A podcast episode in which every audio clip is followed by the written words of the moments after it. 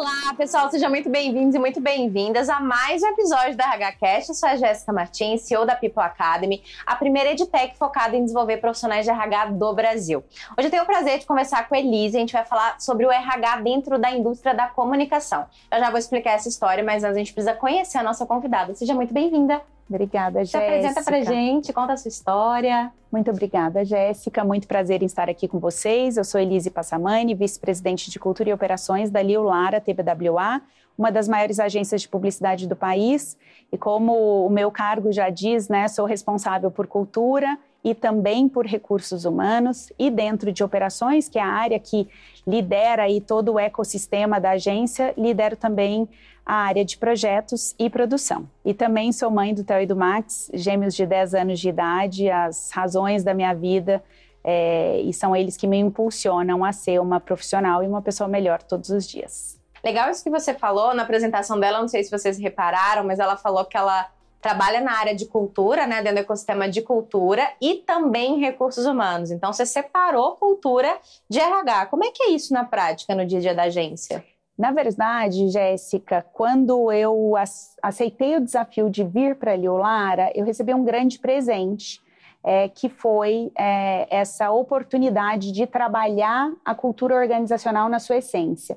Porque quando eu cheguei aqui, já existia uma estrutura de RH estabelecida. Então, eu acho que isso não é comum no mercado, é, mas eu tive a oportunidade de liderar só a frente de cultura por quase três anos e aí, mais recentemente, eu assumi também o RH. Então, o que, que isso quer dizer na prática? Né? Que lá atrás eu cuidava só do que é, era pertinente à cultura organizacional no que tange ao nosso DNA corporativo, como a gente ia se comunicar enquanto grupo, quais eram os valores que iam nos representar, o que que a gente, como a gente queria funcionar enquanto grupo, enquanto equipe. E aí, agora, claro, todos os subsistemas de RH, desde recrutamento e seleção até retenção de talentos, employer branding, todas essas outras questões que são aí é, responsabilidade da, da área de pessoas também passaram a fazer parte do meu escopo. Muito bom. A gente está aqui para falar um pouco sobre uh, o contexto da área de RH, os processos de RH dentro da indústria da comunicação. E antes a gente falar especificamente sobre isso, é importante a gente entender um pouquinho da indústria, né? Para quem não sabe qual é o movimento, né, economicamente falando, dentro desse mercado, para a gente dar um pouco de contexto. Conta para gente. Claro, Jéssica. Então vamos lá, gente. A indústria da comunicação, ela compõe muitas áreas. As principais que eu cito aqui para vocês são as agências de publicidade, os veículos de comunicação, os anunciantes, as produtoras, sejam elas de áudio ou vídeo, e várias outras disciplinas. É uma indústria que só em 2023 já movimentou praticamente 4 bilhões de reais. Então, isso quer dizer que a cada real investido em mídia, a gente tem um retorno de 8,54 reais no nosso PIB. É uma indústria que emprega 400 mil pessoas direta ou indiretamente. Então, é, é, é é muita gente trabalhando com comunicação e ajudando o nosso país a crescer.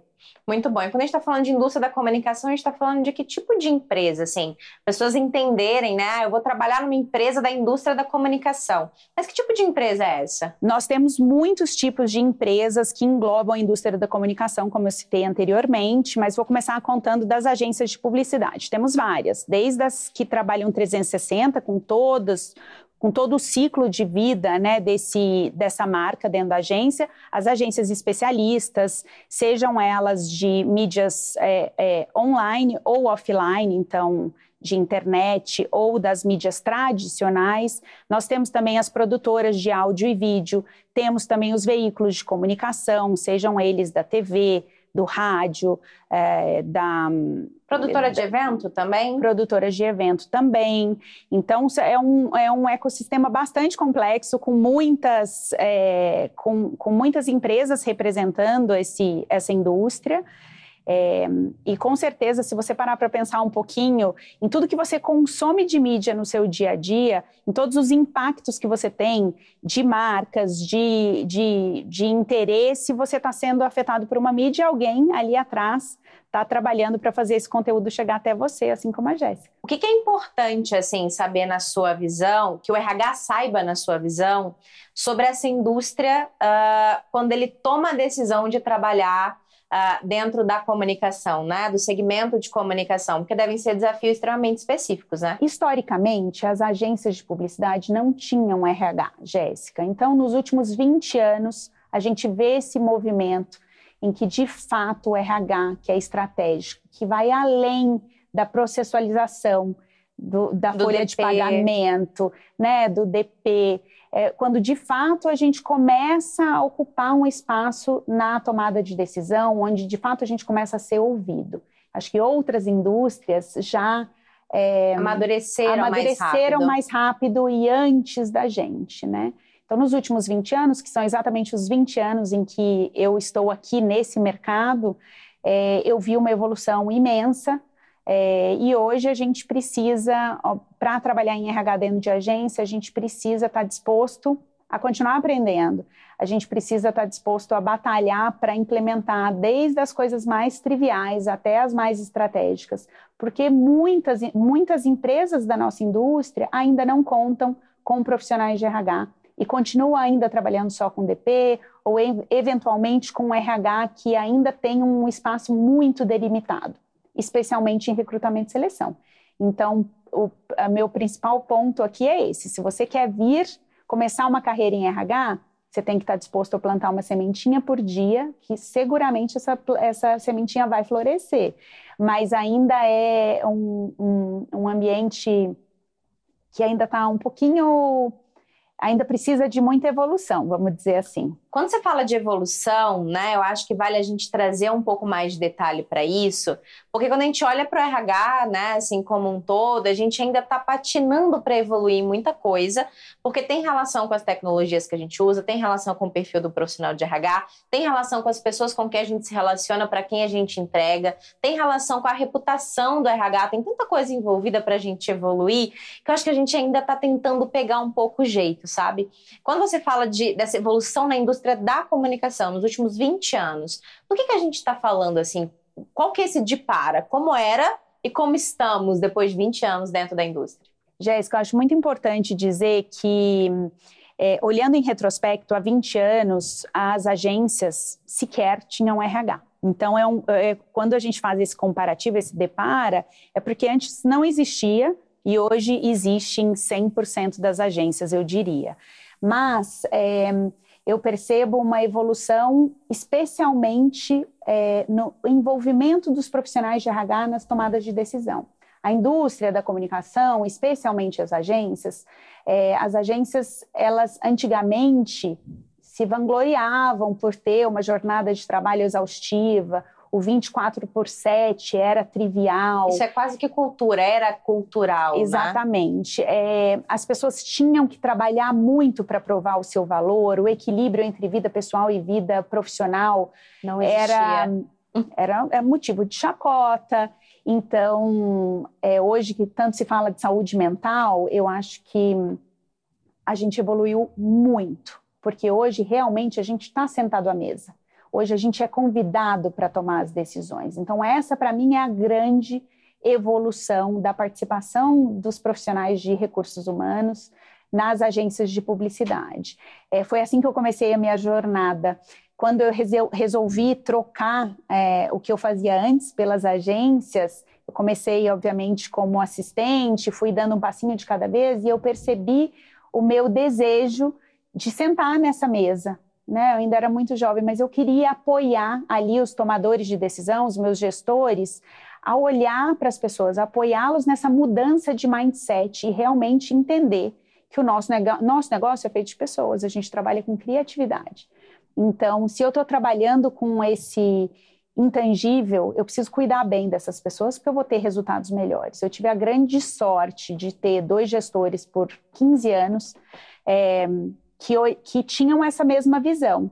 E aí eu fiz esse movimento, fui uma das pioneiras a, a, a fazer uma evolução de carreira com foco em negócios, mas sem deixar todas as premissas do RH de lado. Então, quando a gente, quando o, o RH começou a fazer parte do, do board diretivo, quando o RH começou a, a trazer os assuntos que eram tabu para as agências, para a mesa, quando Como a gente saúde emocional, mental, por exemplo. saúde mental ou mesmo retenção de talentos era uma coisa que a gente não falava, porque as pessoas elas tinham que se sentir felizes porque a gente estava oferecendo uma vaga de emprego para elas dentro das agências. E não não era uma troca, era um era, existia um desequilíbrio, vamos dizer assim. Por causa de status, assim, porque era um, um certo status trabalhar na, em agência, por que que era, Na tem ver- toda essa, essa glamorização da agência na sua visão? Então, porque na verdade lá atrás todo mundo queria trabalhar em agência, mas esse jogo mudou. A verdade é que hoje a gente tem ah, um grande desafio de reposicionar as agências para as novas gerações, porque hoje os jovens, os universitários, eles não querem trabalhar em agência, porque a gente ficou com aquele estigma do passado, de que as agências são é, tem um, um- um ritmo de trabalho muito intenso, é, que não existe respeito, que não existe colaboração. Então, é por isso que hoje a gente faz um movimento muito claro, inclusive na Liulara TBWA, é, de a gente- Reconstruir de essa reconstruir, marca, essa exatamente. Está no nosso propósito. Evoluir pessoas, marcas e sociedade na medida do possível, porque a gente quer inspirar outras agências a fazerem essa mudança e realmente colocarem as pessoas no centro de tudo. Porque as pessoas são a nossa razão de existir. A gente, o, o trabalho que a gente faz é para impactar pessoas. Então, nada mais justo do que mudar de fato o foco. Então, é por isso que eu vejo uma evolução bastante relevante eh, na nossa atuação de RH dentro das agências de publicidade. Muito bom. Agora que a gente entendeu um pouquinho desse contexto, acho legal falar um pouco do seu trabalho hoje Uhum. dentro da agência, o que vocês fazem, processos, o que que você construiu aí ao longo desses anos, né? Não só junto com a agência, mas no mercado de modo geral, para reverter toda essa história. Então, vamos lá. É, quando eu cheguei aqui na agência, a gente tinha um grande desafio que era evoluir uma agência que já tem 30 anos. Qual a É. expertise de vocês? Eu acho legal falar isso, né? Quando a gente está falando de agência, a gente está falando de qual solução? Então, Só hoje. para a galera entender um pouquinho desse contexto, de Tá. onde você trabalha. Tá bom. A Liulara TBWA é uma agência que atua 360 para os seus clientes. Quer dizer que a gente faz desde o post até a grande propaganda que a gente assiste na televisão. Então, toda a interação com o consumidor das nossas marcas é da nossa responsabilidade. Então, estratégia de marca, estratégia de comunicação como um todo, branding, é, é, gestão de redes sociais, é, enfim, propaganda, como a gente conhece popularmente. Então, hoje a gente atua em todas as frentes da comunicação. E, e como que é o time hoje da agência? Só para a gente também entender como é o RH RH prestando esse serviço, Uhum. né, para todo mundo que está ali. São quantas pessoas espalhadas por onde? Então, nós temos duas unidades em Brasília e em São Paulo. Nós somos 250 colaboradores e aí temos profissionais de criação, de mídia, de negócios, produção, Tecnologia. tecnologia também, conteúdo, recursos humanos, todos os serviços de back-office, e aí a gente está falando desde o financeiro até a administração é, per se. Então, são todos esses profissionais que hoje é, compõem ali o Lara TBWA. Muito bom. Fecha aspas, né? Então agora a gente pode falar, entendendo esse contexto, a gente pode falar um pouquinho de como é o seu trabalho hoje dentro da agência. Então, vamos lá. Eu sou responsável, como eu tinha contado, por cultura e operações. Vou começar com operações até chegar em cultura. A operações dentro da agência é responsável por toda a engrenagem da agência. E a gente brinca lá que, assim, qualquer problema que você tenha, procure o time de operações. Então, que a gente O vai problema nasce, nasce não, né? Ele começa a ser tratado ali, né? começa a ser tratado por nós. Nós temos um foco muito grande nas pessoas. Então, quando alguém traz um problema, a gente nunca vai olhar o problema por ele só. A gente sempre vai mapear as pessoas que estão envolvidas naquele problema para entender qual a necessidade delas. Então, se a gente precisar falar com o fornecedor, a gente vai. Se a gente precisar falar com, com, com outros colaboradores e outras áreas, a gente vai. E a gente vai destrinchar esse problema com foco nas pessoas, para trazer uma solução para elas, e não uma solução engessada que eventualmente vai resolver o problema parcialmente, né? Então, desde LGPD, que está no nosso escopo. Em né? operações? Em operações. Legal. Interface com jurídico, que hoje a gente trabalha com jurídico de fora, e as responsabilidades internas de avaliar novas ferramentas, novos sistemas, fazer a implementação disso, desenhar políticas. Para toda a empresa? Para toda a empresa. Que legal. De A a Z. E aí, e gestionar todo esse, esse ecossistema, orquestrar tudo isso a, tentando, né, na medida do possível, atender a necessidade da maioria. Então, é isso que a gente faz enquanto operações. Legal. E aí eu tenho também a frente de projetos. Então, hoje, projetos é, o, são os profissionais que cuidam é, do fluxo de vida dos trabalhos dentro da agência. Então, eu recebi uma demanda do meu cliente. É, através do time de negócios. Então, ali, a primeira, que a gente chama de touch point, que é a primeira reunião que a gente faz para colocar todo mundo na mesma página. Nessa reunião já tem o profissional de projetos e ele vai cuidar do ciclo de vida desse trabalho até ele ser entregue. E muitas vezes, inclusive, com as avaliações que a gente faz a posteriori, para entender se aquilo foi bom, se não foi bom, né? Junto com a área de BI e a área de mídia, a gente faz as, as avaliações daquele trabalho. Então, o profissional de projetos é responsável por por isso, por cronogramas, por orçamentos, por produção digital, tem um monte de mini atividades aí que compõem um, um trabalho bastante relevante. Eu sou responsável pela Move, que é a nossa produtora in-house. Então, a Move hoje é responsável pela produção, seja ela qual for, que eu tenha que executar para os nossos clientes. Então, tem um time lá de quase 40 pessoas. Então, eu tenho desde produtores de RTV, produtores gráficos, art buyers, que são as pessoas responsáveis por comprar, que a gente chama de arte, mas foto, negociar pilha, enfim, fazer essa, essa gestão, até motion designers, editores e, e diretores de arte é, que fazem o, o que dão a vida ao que os criativos pensaram, vamos dizer assim. Como que isso caiu no seu colo de RH, assim, só para eu saber? Porque isso não tem relação, né, com os não. processos de RH. Isso é um presente que você recebeu ao longo da sua jornada. É, foi um presente, mas também foi um desenho de carreira que eu fiz, Jéssica. Quando eu fiz é, o meu segundo MBA, eu fiz um desenho de carreira e ali eu tinha um desejo de migrar do back office para o front office. E aí eu ganhei esse presente em 2017. Então fiz essa migração de carreira, assumindo a área de operações.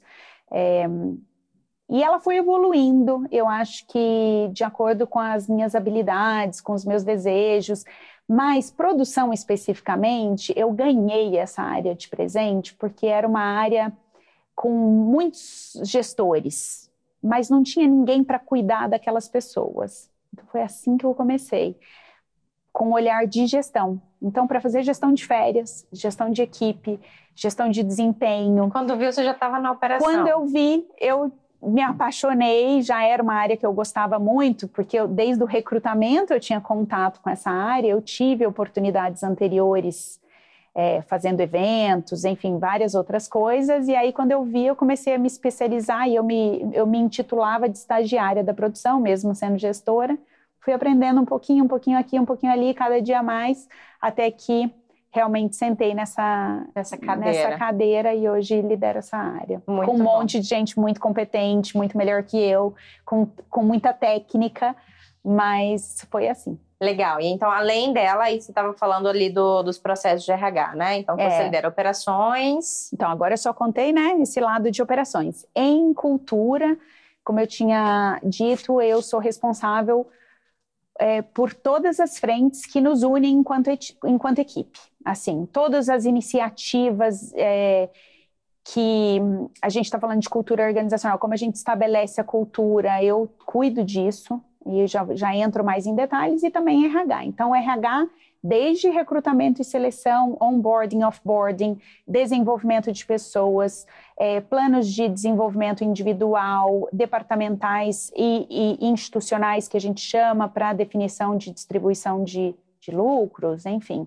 É, e toda a gestão do dia a dia frente aos nossos colaboradores está sobre a minha liderança. É uma indústria que uh, é comum ver participação nos lucros, remuneração variável, é comum não, né? Na verdade, hoje nós temos benefícios que são sindicalizados, então a grande diferença vai ser no parceiro que você vai escolher para prestar aquele é, serviço para o seu colaborador. O plus. O Plus, exatamente. Mas nós, por exemplo, hoje a gente trabalha com na parte de desenvolvimento, com mentoring, com coaching, com shadowing. A gente tem programas de desenvolvimento de liderança. A gente tem o nosso Global Learning Program, que é da, da, do, da nossa empresa global, em que vários, várias pessoas é, são eleitas e ganham essa, essas semanas, fora do Brasil, inclusive, para fazerem é, cursos específicos dentro das suas áreas ou cursos de liderança, que também são muito legais. E aí isso já não é tão trivial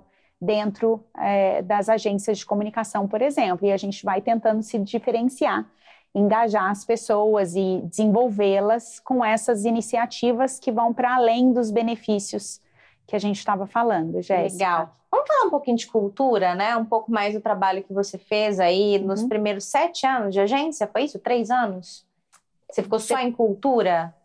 Então, eu estou em cultura 6, cultura, cultura, mas dentro dessa agência há três. Há três, três. anos e meio. Três anos e seis. seis três e meio, certinho. Três e meio? É. Muito bom. Conta Dia 13 gente, então... vai fazer, eu sou muito...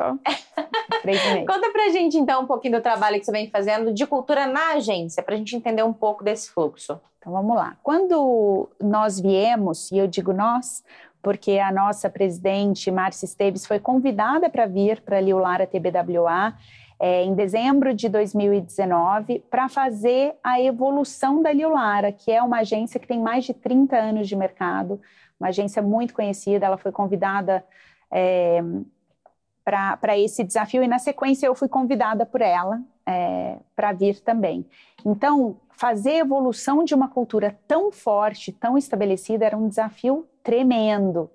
É, por uma coincidência do destino, 60 dias depois que eu cheguei aqui, Jéssica, tivemos a, a pandemia. pandemia.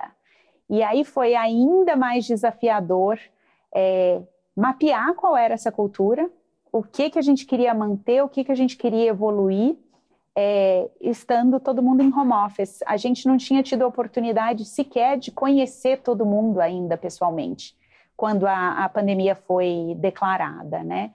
Então foi super desafiador e nós começamos, claro, ouvindo 100% das pessoas e fazendo aquele one-on-one através das telas, é, entendendo os anseios, entendendo o, o, como elas se identificavam com a agência, o que, que era muito importante para elas, o que, que elas gostariam que mudasse. E a gente fez esse grande levantamento de dados e, obviamente, naquele momento a gente estava muito é, mais focado em garantir o emprego de todas as pessoas. Eu tenho muito orgulho em dizer que a gente não abriu mão de nenhum profissional durante aquele primeiro ano de pandemia, porque a gente tinha muito claro que o nosso objetivo era manter os empregos e os planos de saúde de todo mundo, porque a gente sabia que as pessoas eventualmente precisariam do plano de saúde. Então, o nosso foco era esse, e isso, é, magicamente, apesar de ter sido um, foram anos muito doloridos, isso nos conectou muito às pessoas. Porque as agências é, fizeram demissões em massa, assim, não só as agências, né? Todos os mercados é, tiveram que fazer isso ou tomaram as suas decisões ali, inclusive no primeiro semestre de 2020, e nós não. E as pessoas muito temerosas, sempre questionando sobre isso, e a gente trazia para elas que não, que a gente faria o impossível para que elas estivessem conosco. E esse foi o primeiro ponto da cultura, porque nós éramos é, transparentes com eles o tempo inteiro. É, a gente abria tudo que nós podíamos para 100% dos colaboradores três vezes por semana e nós declarávamos qual era a nossa intenção. E aí isso se conectou muito a um valor que nós escolhemos coletivamente é, um ano depois, que era transparência. Então, os colaboradores trouxeram isso para a gente. Depois de terem vivido. Depois de terem vivido. E não então, numa expectativa do que eu gostaria que fosse. Exatamente. Então, foi muito. Por isso que eu disse magicamente, porque num, num ano tão desafiador, com tanta dor, com tanta incerteza, as pessoas puderam vivenciar a colaboração e a transparência ali na pele e aí elas trouxeram isso para a gente no ano seguinte, que foi o ano que efetivamente a gente começou a falar de valores, a falar de comportamento, a falar do que nos unia, como nós gostaríamos de ser percebidos, qual seria o nosso propósito e a nossa missão. Então, hoje o meu grande desafio é manter essa cultura viva. Então, nós temos. É, é, vai para muito além do que está escrito na parede, porque a gente exemplifica os nossos valores com atitudes, em tudo. Então, a gente traz exemplos muito claros. Então, o que é ser transparente na prática? É você ter coragem de falar, sem medo de ser retaliado, obviamente com pertinência, com respeito, que é outro dos nossos valores e que, e, e que faz muito sentido vendo, vindo dessa indústria tão machucada, né? Onde o respeito ele era negligenciado. É, ele era negligenciado por muita gente, né? Então, hoje eu trabalho para manter essa cultura viva e para a gente realmente é, cuidar é, né, das pessoas, do que a gente faz, do que a gente fala, do como a gente faz as coisas. Isso é muito importante para a cultura, porque a gente gosta muito de ser reconhecido pelo que a gente faz e como a gente faz, especialmente. Muito bom. A gente está caminhando para o final e eu queria juntar duas perguntas em uma, né? Uh, o que, que você entende que é hoje um grande desafio para os profissionais de RH dentro dessa indústria? E qual a mensagem você poderia deixar para quem trabalha hoje nessa indústria ou gostaria de trabalhar? Começa pensando o quê? Pensa, ou estudando o quê? Ou uh, se preparando para quê? Vou ser um pouco disruptiva aqui, que é a nossa marca registrada, tá, pessoal? Para dizer, você pode estudar qualquer coisa que eu acho que é o mais importante é que se você quer ser um profissional de RH, um profissional de people, de cultura dentro de qualquer organização, mas vou falar da nossa, você precisa realmente se importar com as pessoas. E aí você pode ter estudado qualquer coisa. Eu, por exemplo, sou administradora por formação, é, não sou psicóloga, não, não, não me formei é, em psicologia, e estou aqui muito feliz com essa oportunidade de liderar essa área dentro da agência. Então, se importe. Então, essa é a primeira, primeira coisa que eu digo: seja persistente, resiliente, porque, é, como diria, a gente diria lá na minha terra, tem um mato muito alto ainda para ser capinado, tem muita oportunidade legal, é, mas precisa de resiliência, persistência para realmente conseguir é, implementar coisas novas, trazer novas ideias. Tem que ter um pouco de coragem, é, porque coragem nunca é demais para quebrar o status quo das coisas, especialmente na nossa indústria. E hum, acho que é isso.